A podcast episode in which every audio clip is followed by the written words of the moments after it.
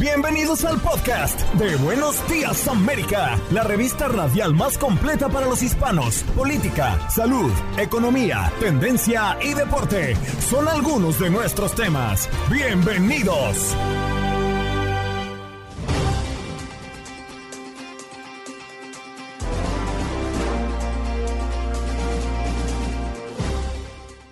Muy buenos días, América de Costa a Costa. ¿Cómo les va? Me da mucho gusto saludarlos. Yo soy Janet Vázquez. Hoy, a nombre de Andreina Gandica, la titular de este espacio, me encanta saludarlos arrancando la semana, también terminando mes. Es 31 del mes de julio. Y espero que también estén arrancando la semana con toda la actitud del lunes. Y Tuvimos hoy un programa muy interesante, cargado de entrevistas, con mucha información. Me acompañó César Procel y dialogamos sobre todo lo que ocurre eh, a lo largo y ancho de este país y también lo que ocurre en Latinoamérica. Comenzamos con una entrevista muy interesante porque crece en Estados Unidos una rara alergia a la carne, potencialmente mortal, asociada a las garrapatas. Ponga mucha atención porque está preocupando a los CDC en Estados Unidos. El doctor José Arias, especialista en alergia e inmunología, nos platica más respecto de esta, pues esta alerta para el consumo de la carne roja principalmente. También tuvimos una entrevista con Arnaldo Castillo Rossi, consultor, experto en finanzas y educación financiera. Él, eh, conocido también como Tano, nos habló de que esta es la última semana de la temporada libre de impuestos en artículos escolares en la Florida. Así que si ustedes nos están escuchando en la Florida, presten mucha atención. Y si se encuentran en otra parte del país, bueno, también hay algunas recomendaciones para la compra de útiles escolares porque ya se acerca el regreso a clases. También nos fuimos hasta Colombia con Jessit Vaquero, corresponsal permanente de Univisión Noticias en ese país. Y es que un juez legalizó capturas de Nicolás Petro y Dave Vázquez, acusados de lavado de activos, y ellos seguirán detenidos. Pero ¿cuál es el proceso y cuál es la importancia de esta detención? Lo que pasa es que Nicolás Petro es el hijo del actual presidente de Colombia, Gustavo Petro. Así que las cosas se complican. Se pone interesante también el panorama electoral en Colombia. Mucha información de esto. También platicamos con Paula Lamas desde Seattle quien nos presenta información importante e interesante, actualización de lo que ocurre en Seattle. Tenemos mucho más, así que quédense con nosotros en este podcast de Buenos Días América. ¿Qué pasó? Las noticias relevantes. Las historias destacadas. El resumen de lo más importante. Estos son los titulares. Biden lanza nuevo plan de deuda estudiantil tras el revés sufrido en la Corte Suprema. El plan llamado SAFE, ahorro en una educación valiosa, se finalizó después de que la decisión de la Corte Suprema el mes pasado anuló la iniciativa de condonación de la deuda estudiantil del presidente. Y agentes de la policía del condado de Volusia, en la Florida, en la costa este, rescataron cuatro caballos en estado de desnutrición avanzada, uno de los cuales hubo que sacrificar presentaron cargos contra el dueño por crueldad animal que informaron este viernes en la oficina del alguacil.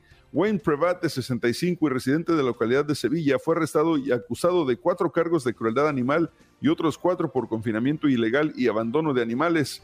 El dueño de los eh, animales dijo que había pasado por momentos difíciles y que por eso no podía cuidar a los caballos. La ola de calor revela la dura situación de los estadounidenses más pobres que viven sin aire acondicionado, a medida que el cambio climático provoca olas de calor más cálidas y prolongadas que rompen temperaturas récord y dejan decenas de muertos. Los estadounidenses más pobres sufren los días más calurosos con menos defensas. El aire acondicionado, antes un lujo, ahora es una cuestión de supervivencia. Empresaria de Texas dice que operativo contra inmigrantes invade su propiedad del Río Bravo y prepara posible demanda. Se trata de Magali Urbina, dueña de Heavenly Farms, un negocio de nogales que dice que desde que Greg, Abbott, el gobernador de Texas, comenzó con operativos recientes en el río Bravo, como la instalación de boyas, sus árboles y su negocio ya no son iguales. Dice que el polvo que levanta la obra está secando sus hojas y ahora preparan una posible demanda. Prepara tu bolsillo. El precio de los útiles escolares ha aumentado hasta un 28% este año. De acuerdo con la empresa de remesas Meat, los útiles escolares han aumentado hasta 28% este 2023. Por su parte, la Federación Nacional de Minoristas indicó que las familias con niños desde primaria hasta secundaria gastarán un promedio de 890 dólares en artículos para el regreso a clases, 25 dólares en promedio más que el año pasado. Y el equipo de Donald Trump está creando un fondo de defensa legal para ayudar a compensar algunas de las enormes facturas incurridas a medida que aumentan sus problemas legales. Se espera que el fondo cubra las facturas de algunos de los asistentes y empleados actuales y anteriores de Trump que han estado involucrados en varias investigaciones sobre el expresidente. El Comité de Acción Política Save America gastó más de 40 millones en honorarios legales para él y muchos de sus asociados desde principios del 2023. El nuevo fondo se llamará Patriot Legal Defense Fund, según las fuentes, y estará dirigido por el asociado y asesor de Trump, Michael Glasner.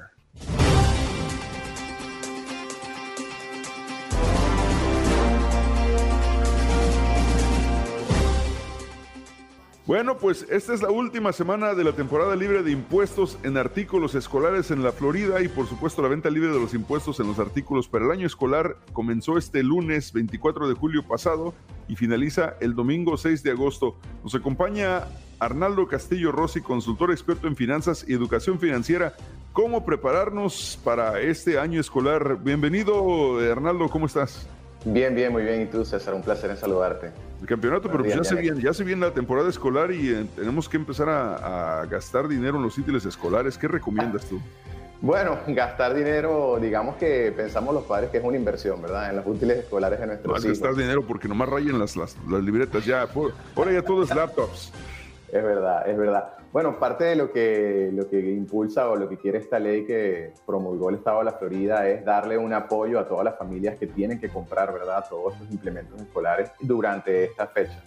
como tú lo decías, desde el 24 hasta el 6. Y, lo decías también, ¿no? Ahora todo es electrónico, ahora todo es computadora, iPads o, computadora. Eh, y esta ley, digamos, este break que le están dando, este descanso en, el cobro de impuestos también está contemplando la compra de artículos electrónicos siempre y cuando ese artículo no supere los 1.500 dólares. Entonces es una buena alternativa para los padres de familia que están buscando adquirir los, los, útiles o sí, los implementos escolares. La mayoría, de los estados tienen, perdón, la mayoría de los estados tienen una fecha en la que no cobran impuestos, ¿no? Para, para artículos escolares y demás. Bueno, no te, puedo, no te puedo decir exactamente sobre todos los estados. En el caso particular del estado de la Florida, el gobernador de Santis ha hecho esta, una ley, promulgó esta ley aprobada por, por el Congreso del Estado para tener un apoyo. En algunos casos, en algunos condados puede ser el 6%, el 7%, incluso hasta el 8%, que bueno, que puede representar un ahorro para las familias, ¿no? Sobre todo en los tiempos que estamos viviendo. Arnaldo conocido también como Tano. Tano Finance en las redes sociales.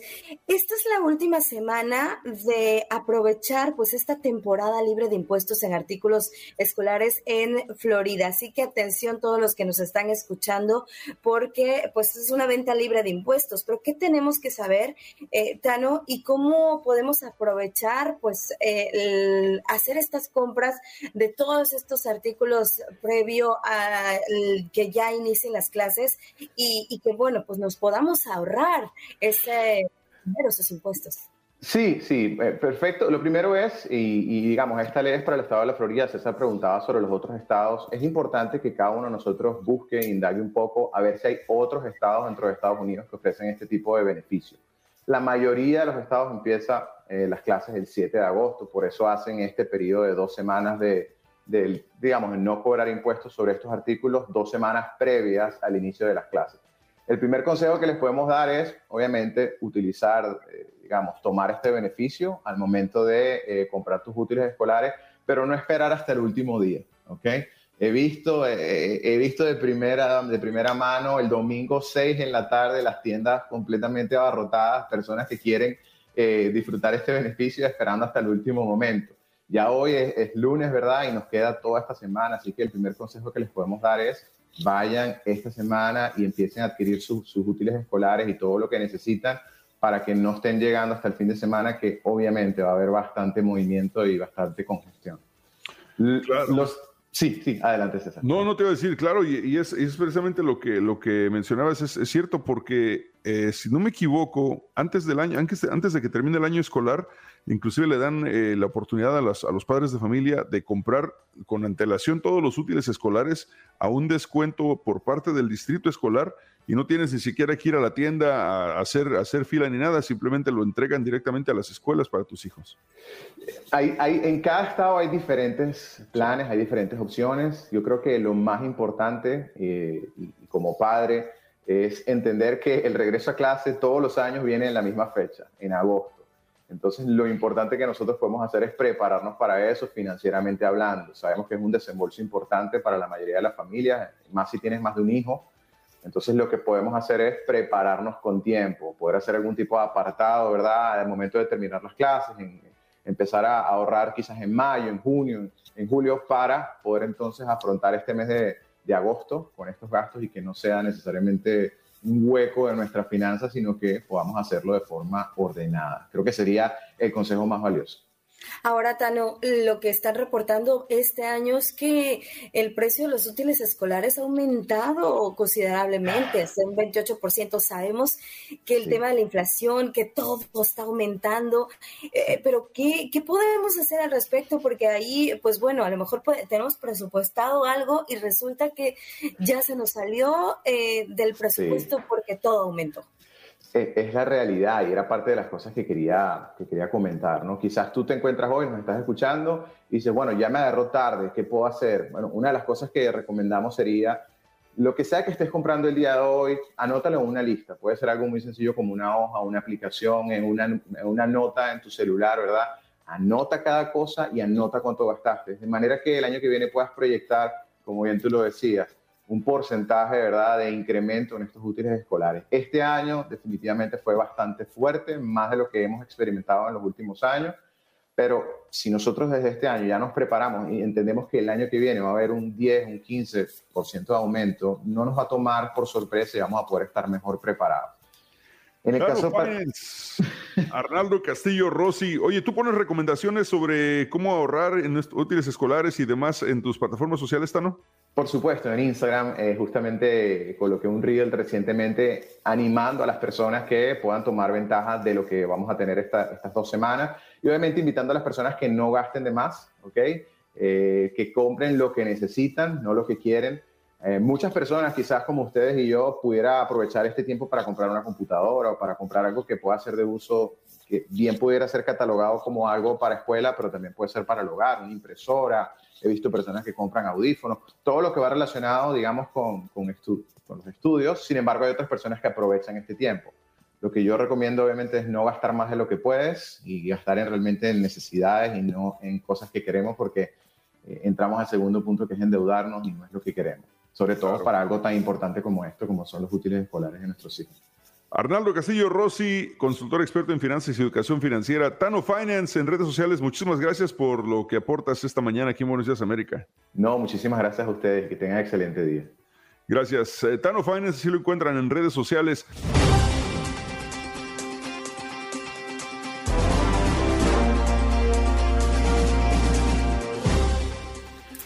Bien, y es momento de saludar a nuestro próximo invitado. César, adelante.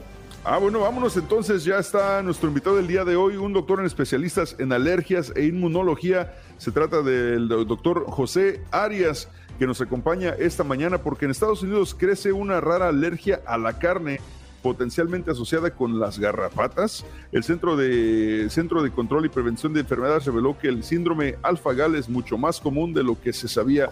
Doctor, buenos días, bienvenido a Buenos Días América. ¿Qué nos puede decir sobre este, esta nueva alergia a la carne? Buenos días, América. bueno, esta condición es muy difícil de diagnosticar, por eso hay que ir a ver un especialista o un alergólogo, porque normalmente lo que pasa es que una persona va, va al, al, campo o está haciendo cosas en, en, en el patio y la garrapata lo pica, entonces por medio de la saliva de la garrapata, entonces se le transmite una azúcar, que es el apagal, a la persona. Entonces ese azúcar también se encuentra en las carnes rojas y carnes de mamíferos. Entonces cuando el paciente come esa carne, dos o seis horas después de haber comido la carne, puede tener una reacción alérgica. Puede tener picazón, puede tener roncha, puede tener náusea, vómito, diarrea y también hasta se le puede cerrar la garganta y causar una reacción alérgica severa. Doctor, buenos días, gusto saludarlo. ¿Y qué debemos de hacer si detectamos que tenemos esta alergia, que consumimos eh, es alguna carne que nos provocó esto? ¿Qué tenemos que hacer inmediatamente, doctor? Bueno, ah, en sí lo, malo de esta condición del afgal es que no hay tratamiento ni cura. El tratamiento es eliminar todo tipo de carne de mamíferos, tanto la leche, la gelatina, ah, la, carne, la carne en general, no importa qué tipo de animal es. Lo único que se puede comer fuera el pollo, eso está bien, el huevo, nada de eso causa el problema. Tiene que ser de un animal que sea mamífero. Doctor, ¿y cómo, cómo, cuáles son los síntomas o cómo te das cuenta si realmente tuviste esta alergia? ¿Físicamente son ronchas, son manchas, es comezón? ¿Qué es lo que se manifiesta físicamente? Normalmente el paciente va al doctor porque tiene la roncha, la picazón o tuvo una reacción alérgica, pero el paciente normalmente no puede averiguar qué fue la carne roja, porque normalmente la reacción ocurre de dos a seis horas después de comer la carne roja. Entonces, el doctor, por medio del cuestionario, de la investigación, de los análisis de sangre, porque hay un análisis de sangre que se puede hacer que diagnostica la enfermedad, es como se encuentra el diagnóstico. Pero normalmente el paciente no se va a dar cuenta porque son varias horas después de comer la carne.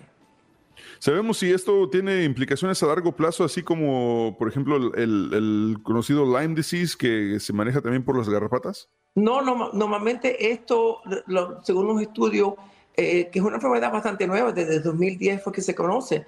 Eh, normalmente después de dos a cinco años se puede ir poquito a poquito, el paciente tomando leche, comiendo gelatina y eventualmente después también poder comer carne roja, pero son varios años de no comer carne. Doctor, ¿qué es lo que se sabe de esta garrapata? Eh, ¿Qué estudios se tienen? Sé que es algo eh, pues nuevo que se está todavía estudiando, investigando, pero ¿qué es lo que eh, está haciendo que, bueno, esta garrapata está asociada con esta alergia rara a la carne que además pues puede ser mortal? Bueno, esta, esta, esta garrapata se encuentra más en el venado que, es un animal salvaje que se encuentra en muchos lugares. Se encuentra desde la Florida hasta Texas, hasta Chicago, Nueva York, en toda la parte este de los Estados Unidos. Excelente. Doctor José Arias, especialista en alergias e inmunología. ¿Algo más, Janet? Sí, ahí estamos viendo en la pantalla la garrapata esta que el doctor nos compartió que, bueno, esta sería la causante de eh, este problema que se está presentando en los Estados Unidos, esta rara, rara alergia y que, bueno, el doctor nos está comentando, ¿no? Algunas de estas recomendaciones, evitar comer carne, entonces en este momento eh, tiene que ver algo también con el clima, con el verano, el aumento de las temperaturas, doctor. Sí, lo que, lo que pasa es que como las temperaturas están aumentando un poquito, pues claro, hay más garrapatas disponibles que, te van a picar y va a ser muy fácil ponerse en contacto con ellas. Simplemente puedes estar caminando por una parte de un bosque o ir a caminar, hacer ejercicio y te pueden picar. Bueno, pues mantenerse bien protegido y cuidadito si ves alguna, alguna tratar de evitar estos animales y principalmente no, no es que evites la carne en su totalidad, sino evitarla si tienes estos síntomas para asegurarte de que eso no fue eh, el problema. Doctor José Arias, muchísimas gracias por la información, por supuesto. ¿Alguna página que usted recomiende para más información? El CDC tiene mucha información sobre eso. En el CDC, ah, perfecto, la página del CDC, que es una página gubernamental, ahí podemos encontrar toda esa información. Y, y, también ahí se puede encontrar información en español ahí. Perfecto. Doctor José Arias, muchísimas gracias. Gracias, gracias a ustedes, buenos días. Que tenga gracias, excelente doctor, por semana. Su información tan valiosa. Buenos días, América de Costa a Costa en vivo esta mañana con el doctor José Arias sobre esta alergia a la carne.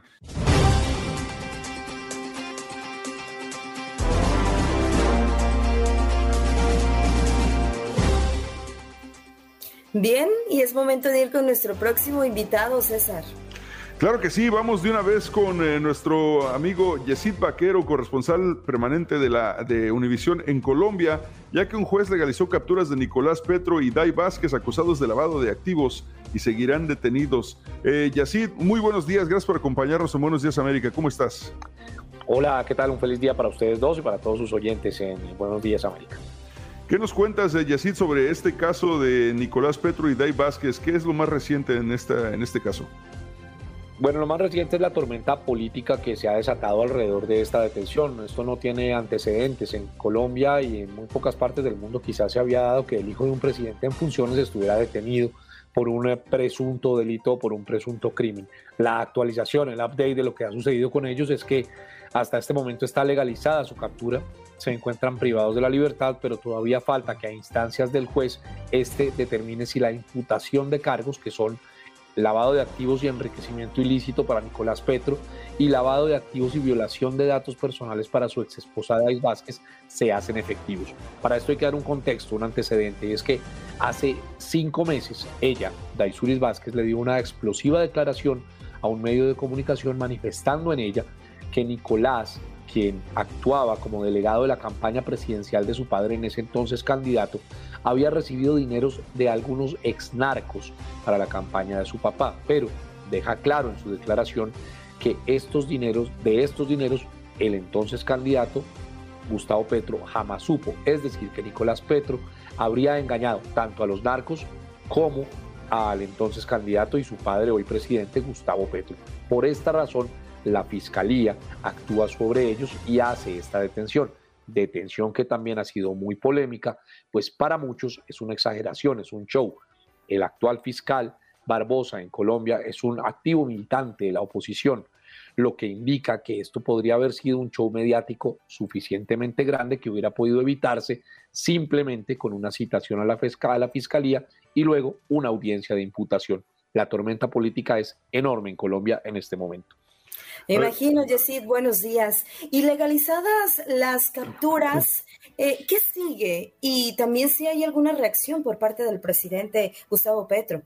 Sí, hubo una reacción del presidente Gustavo Petro vía Twitter en la que dijo que lamentaba lo que estaba ocurriendo con su hijo e hizo la diferenciación. Como padre, lamento lo que ocurre con mi hijo, espero que corrija sus errores, pero como presidente dejaré que la fiscalía actúe y que las autoridades hagan su trabajo. Una declaración que ha sido aplaudida por mucha gente, eh, admirada democráticamente por varios sectores, pero otros dicen que es oportunista también de parte del presidente. Bueno, y es importante que tome esa postura también porque me imagino que en caso de ser encontrado culpable su hijo, eh, el presidente podría enfrentar algún tipo de rechazo por parte de la población, por parte de los medios de comunicación inclusive es, justamente lo que, lo que muchos analistas dicen aquí en Colombia. Estamos a muy pocos meses de una nueva jornada electoral que pondrá alcaldes y gobernadores. Y pues como ustedes saben, eh, el gobierno y la oposición se lo juegan todo para estas elecciones, lo que indicaría que esta captura del hijo del presidente pues movería muchísimas fichas en contra propiamente del gobierno para esas elecciones que se vienen. Sí, Jessie, ¿y qué sigue para Nicolás Petro y Dave Vázquez, que bueno, pues ah, están eh, en este proceso legal? Eh, ¿Qué veremos en los próximos días, en los próximos, próximos meses quizá? Se tienen que presentar unos eh, escritos de acusación y ahora vamos a ver si él es vencido o no en juicios. Si él acepta los, los cargos, pues naturalmente iría a prisión. Si no los acepta, se viene un juicio largo. Y si es vencido en juicio, el peor de los escenarios sería que podría tener de 15 a 30 años de prisión. 15 a 30 años de prisión. Y se supone que para mañana saldría en libertad condicional o bajo fianza, ¿no? No, no, no es posible saberlo. Eh, todo depende del juez. Eh, en principio lo, más importante era legalizar esa captura, que era bien difícil de legalizar y el juez aceptó la legalización. Ahora viene la imputación de cargos, que es un proceso más largo en el que se oye a los abogados, en el que se oye a la defensa, se oye a la parte acusadora y de ahí en adelante todo lo que el proceso surja, pero será un proceso largo. El ambiente político tenso, entonces, ¿cuál es la reacción de los opositores en este caso? Eh, que bueno, es todo, todo un tema en Colombia. bueno, los opositores han llegado incluso a pedir que el, presidente Petro dimita de su cargo, cosa que pues por supuesto no, no iría a suceder. Máxime que en Colombia pues todos los presidentes desde el actual hacia atrás, por lo menos 25 años atrás, han tenido escándalos con sus personas eh, más cercanas, exceptuando quizás un poco al presidente Juan Manuel Santos, que ha sido el único que ha estado alejado de los escándalos familiares, pero de resto muchísimos, desde el presidente Ernesto Samper, el presidente Álvaro Uribe, eh, incluso con sus hijos, el presidente Iván Duque con su mamá, eh, muchísimas personas que, han tenido vinculadas y no ha pasado nada. Luego, esta petición es bastante eh, irrisoria, por decirlo menos, de que suceda, pero sí ha de correr con una responsabilidad política grande, sobre todo en el tema electoral. Claro, los opositores siempre van a buscar maneras de afectar al, presidente a cargo, especialmente ya cerca de elecciones, para, para tratar de agarrar un poquito de ventaja. Y así, muchísimas gracias por la información. Estaremos al pendiente. Ya sé que hay una gran comunidad colombiana en Estados Unidos y que también están al pendiente de lo que pasa en su país. Como siempre, un placer saludarlos y un saludo a todos sus oyentes. Gracias. Yesid Vaquero, corresponsal en Colombia de Univisión Noticias. Oye, vaya, qué tema es, Janet. Este, siempre cuando una persona está a cargo y que sus eh, familiares cercanos están involucrados en pleitos, obviamente se empieza a cuestionar todo, como siempre. Y como ya lo decía Jessie, bueno, esto es histórico, ¿no? No es algo común, algo normal que suceda que el hijo del eh, presidente en turno pues esté eh, enfrentando a la justicia que se ha detenido y por lavado de dinero. Se pone una, es compleja toda esta parte política, por supuesto sabemos que también todo lo que es eh, política pues toma mucho juego en este este sentido y pues se va a empezar a poner también un poco más eh, densa la situación conforme vaya avanzando y conforme también sean las elecciones, como también lo vemos en otros países en donde se empiezan a, mover las piezas del ajedrez, lo vemos en Estados Unidos, como también los republicanos están eh, con todo contra los demócratas, en México que también está acercándose el periodo eh, electoral, miras al 2024, también por la presidencia de ese país. Lo vemos en Venezuela, que también ya se acerca también las elecciones. En fin, eh, se mueve mucho, se mueve claro. mucho cuando hay eh, electorales. Sí, no, bien lo dices, Estados Unidos igualmente, ¿no? Con el hijo de Joe Biden, que en estos constantes problemas que tiene, eh, los republicanos buscando de manera, de alguna manera, afectar a los demócratas y por supuesto ahora con Donald Trump y todos estos temas de, documentos ilegales y, con todas estas demandas, también buscan los demócratas afectar al Partido Republicano. En fin, cuento de nunca acabar con la política. En todos los países es lo mismo, es un cochinero todo. Estás escuchando el podcast de Buenos Días América, la revista radial más completa para los hispanos. Escúchanos en las diferentes plataformas: Euforia, Spotify, TuneIn y iHeartRadio. Tu DN Radio.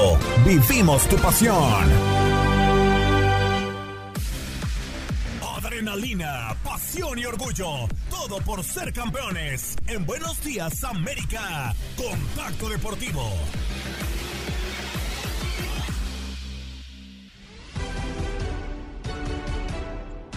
Continuamos, continuamos en su programa Buenos Días América y es momento de darle la bienvenida a nuestro compañero Luis Manuel Gómez Luna, también conocido como el Tate Gómez Luna, quien nos va a platicar del resultado del Gran Premio de Bélgica, de la Fórmula 1, que dice Checo Pérez, todo esto y más aquí en este reporte que nos da en Contacto Deportivo. Adelante Tate, buenos días para platicar eh, del ancho mundo del deporte. Este fin de semana se llevó la décima segunda carrera de la temporada 2023 de la Fórmula 1. Hablamos del eh, Gran Premio de, Bélgica en el circuito Spa-Francorchamps, en lo que fue un 1-2 eh, por parte de Red Bull, algo que no habíamos visto desde el inicio de la temporada, cuando se estaban intercambiando las victorias Sergio Checo Pérez y también Max Verstappen. Victoria de este último, el neerlandés, está encaminado a su tercer título de forma consecutiva y también ya ventaja en el, Mundial de Pilotos, pues con más de 100 puntos a Sergio Checo Pérez y también pues a Fernando Alonso en la contienda. la situación por parte de Max Verstappen gana después de dejar a Sergio Checo Pérez en el segundo lugar, también Fernando Alonso de Aston Martin que acabó en quinto lugar, pero el piloto de 25 años logró su cuadragésima quinta victoria en la Fórmula 1, la décima de la temporada y la octava seguida. No pierde desde aquel Gran Premio de Azerbaiyán cuando Sergio Checo Pérez se llevó la victoria y solamente también ha perdido el Gran Premio de Arabia Saudita cuando Checo Pérez también se llevó la victoria. Vino pues eh, los altibajos del mexicano y regresa al 1-2 después de acabar en tercer lugar en el Gran Premio de Hungría la semana pasada en donde pues se le rompieron el trofeo a Max Verstappen y sí, otra vez eh, volvió a suceder, le rompieron el trofeo al eh, neerlandés en el festejo así como lo hiciera Lando Norris en la carrera del pasado fin de semana en el circuito de Hungaroring. En esta carrera, pues eh, ya Max Verstappen eh, pues eh, puso el RB19 en la vuelta 16 a menos de medio segundo del piloto de, Jalisco. fue el neerlandés el quien ganó esta, esta disputa y en solo dos giros sacó una diferencia de tres segundos sobre Sergio Checo Pérez para, la 20, para que la, en la vuelta 24 pues ya se disparara la diferencia a 5.8 segundos de diferencia. La situación por parte de Max Verstappen es que se está encaminando a ganar otra vez el título de constructores. Por ahí el director de Red Bull, Helmut Simple y sencillamente se dedicó a decir que un eh, segundo lugar para Sergio Checo Pérez por detrás de Max Verstappen. Quiere decir que es una victoria para el piloto mexicano. Pero bueno, después eh, de que Charles Leclerc también terminara en la tercera posición, el top 10 terminó con eh, Luis Hamilton, el eh, británico en la cuarta posición, con Fernando Alonso en la quinta, George Russell de Mercedes en el sexto lugar, Lando Norris en séptimo, Esteban Ocon en octavo, Lance Stroll en noveno y también Tsunoda, el piloto de Alfa de Aston Martin, pues también terminó y completó el top 10 de este Gran Premio de Bélgica haremos eh, un eh, parón eh, para que el próximo 27 de agosto continuemos con la temporada 2023 con el Gran Premio de los Países Bajos en el circuito de Bert. Lo que está ahora también Max Verstappen en el tema del Mundial de Pilotos, pues es claro, después de esta octava victoria de forma consecutiva, Max Verstappen está en el liderato del Mundial de Pilotos con 314 puntos, ya lo hablamos, más de, de 100 puntos que Sergio Checo Pérez que está en la segunda posición con 189 y le sigue Fernando Alonso con 149 en el campeonato de constructores. Un dominio abrumador por parte de Red Bull, 503 puntos, eh, solamente seguido por eh, Mercedes con 247 y completando el top 3 está Aston Martin con 196. Vamos a escuchar palabras de Sergio Checo Pérez después de este segundo lugar en el Gran Premio de Bélgica. Aquí las palabras del mexicano. Sí, sin duda, no creo que hemos hecho un, buen paso, especialmente calificación. Eh, ahora en carrera, ¿no? Creo que hoy, hoy Max iba en, en otro planeta, especialmente en ese compuesto mediano. Eh, fue muy rápido, muy superior. Entonces, eh, todavía seguiremos mejorando, pero creo que tenemos un buen cierre, ¿no? En estas dos carreras, dos podiums y bueno, quedan 10 carreras y espero 10 podiums más. Sí, pero creo que eso fue igual para todos, ¿no? Donde no, no hubo mucho tiempo de, de trabajar en el auto. Eh, y eso fue un poco complicado, ¿no? En general, pero bueno, eh, el balance es positivo. Seguimos abriendo la diferencia con, con, el tercer lugar en el campeonato y sumando buenos puntos para el campeonato de constructores. Esperemos el podium, ¿no? Hasta, hasta fin de año. Ya lo hablamos, eh, se tomará un descanso la Fórmula 1 hasta el 27 de agosto cuando regrese con la décimo primera, décimo tercera, perdón, eh, carrera de la temporada en el Gran Premio de los Países Bajos. Así la situación dentro de la Fórmula 1, compañeros de Buenos Días América.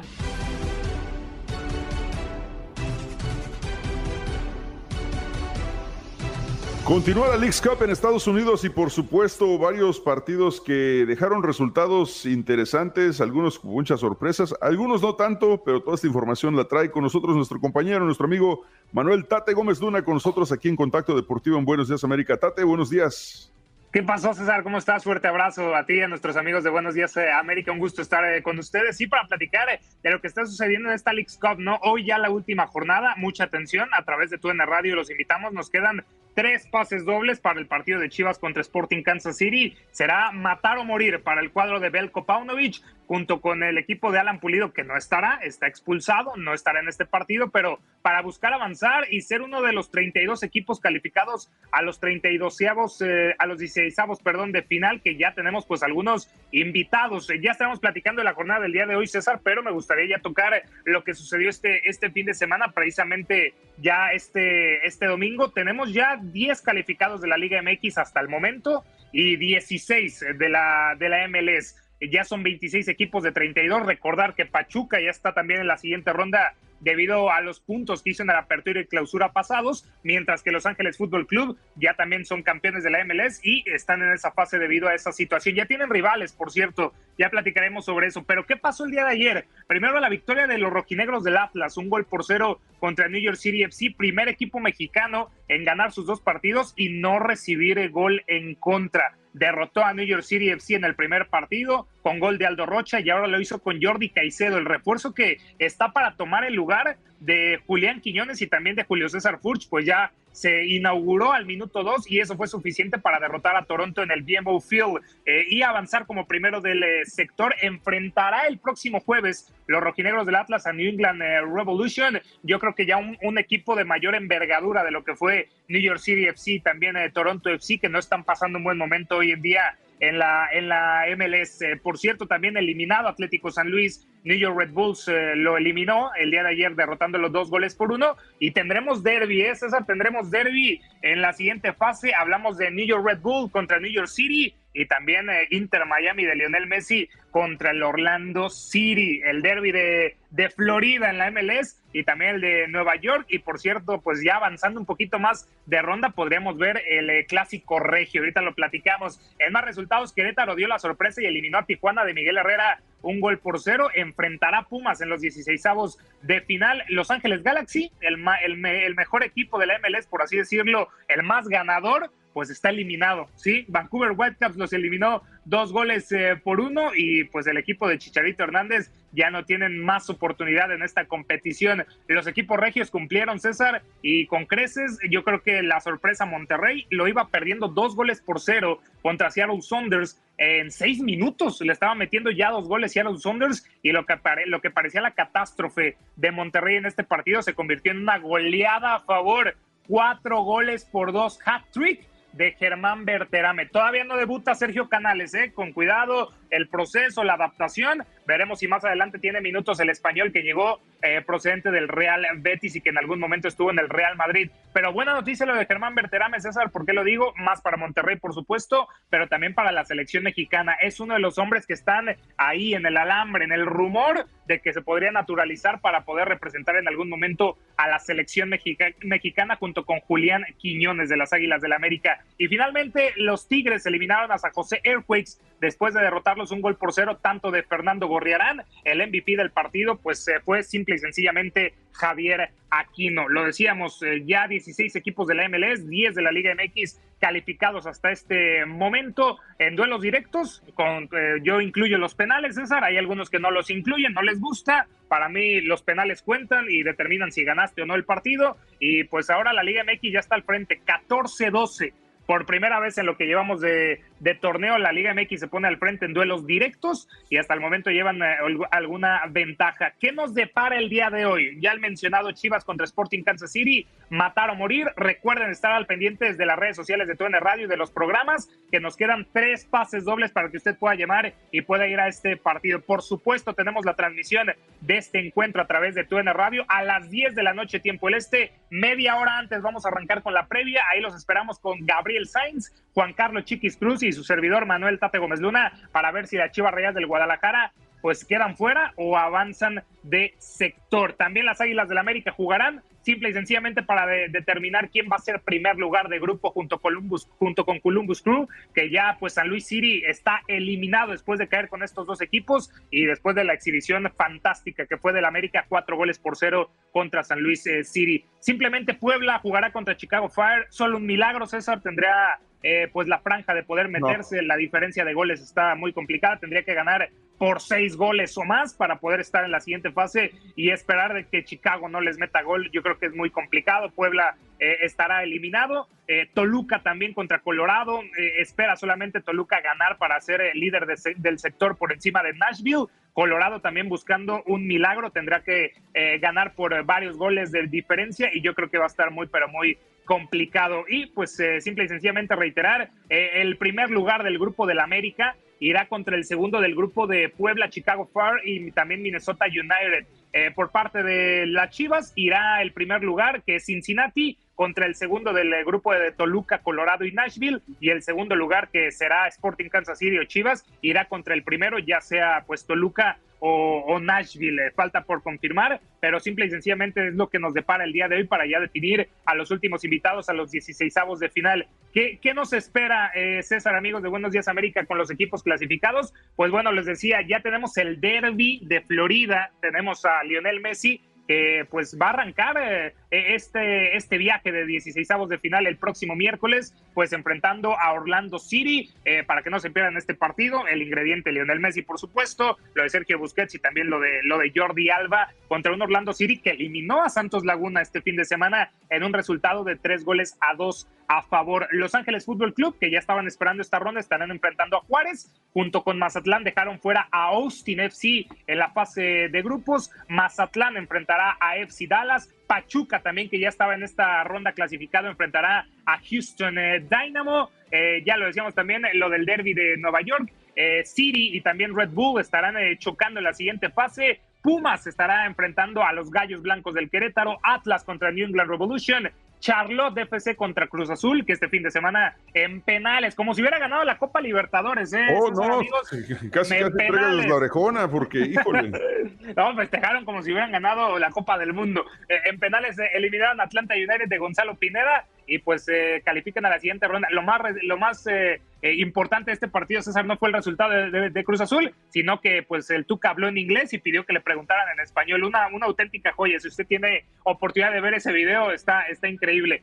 Filadelfia contra DC United de Wayne Rooney, que pues cayó este fin de semana 3 por 0 contra Pumas, eh, León contra Real Salt Lake, Monterrey contra Portland Timbers eh, y Tigres contra Vancouver Whitecaps son los enfrentamientos que tenemos confirmados hasta el momento. Lo curioso, César, ya para la siguiente ronda, si avanza Monterrey contra Portland y avanza Tigres contra Vancouver Whitecaps, veríamos un clásico regio en los octavos de final de la League's Cup. Y por eh, otro lado, también eh, pues estaremos eh, esperando los, los las llaves que nos deparan el día de hoy con los enfrentamientos que ya estábamos pues aprovechando y también pues confirmar un poco de que podríamos ver la reedición de la pasada Liga de Campeones de la CONCACAF, si León avanza y también Los Ángeles Fútbol Club. Así que un poco del panorama de lo que se está llevando a cabo, César, amigos de Buenos Días América, dentro de la League's Cup. Por supuesto, seguirlos invitando a que no se despeguen de TUN Radio, que les llevamos este torneo a todos los Estados Unidos para que nos acompañe el día de hoy Chivas contra Sporting Kansas City. No se lo pierdan, Chivas contra Sporting Kansas City, aquí con Tate Gómez Luna y por supuesto el gran equipo de narradores y comentaristas que tenemos en TUDN Radio. Tate, excelente semana, gracias. Gracias, César. Igualmente, fuerte abrazo a ti y a nuestros amigos de Buenos Días América. Y arriba las Chivas, eso, vámonos de una vez, Tate. Ah, ¿cómo que no, Ahí están los rojinegros para evitar ah, la Copa Messi. Ahí están los rojinegros del Atlas, César. En este torneo no caben dos de Jalisco. En este torneo no caben dos de Jalisco. Uno tiene que estar eliminado. Tranquilos, tranquilos. Fuerte abrazo, César. Sale, Tate, gracias, gracias por toda esa información del Leagues Cup, torneo que inicialmente muchos decían que estaban en contra y ahora ya es este, se, se ha convertido en un torneo muy interesante para todo el mundo. Gracias por acompañarnos en nuestro podcast. Buenos días América. Y recuerda que también puedes seguirnos en nuestras redes sociales. Buenos días AM en Facebook y en Instagram. Arroba Buenos días América. AM. Nos escuchamos en la próxima.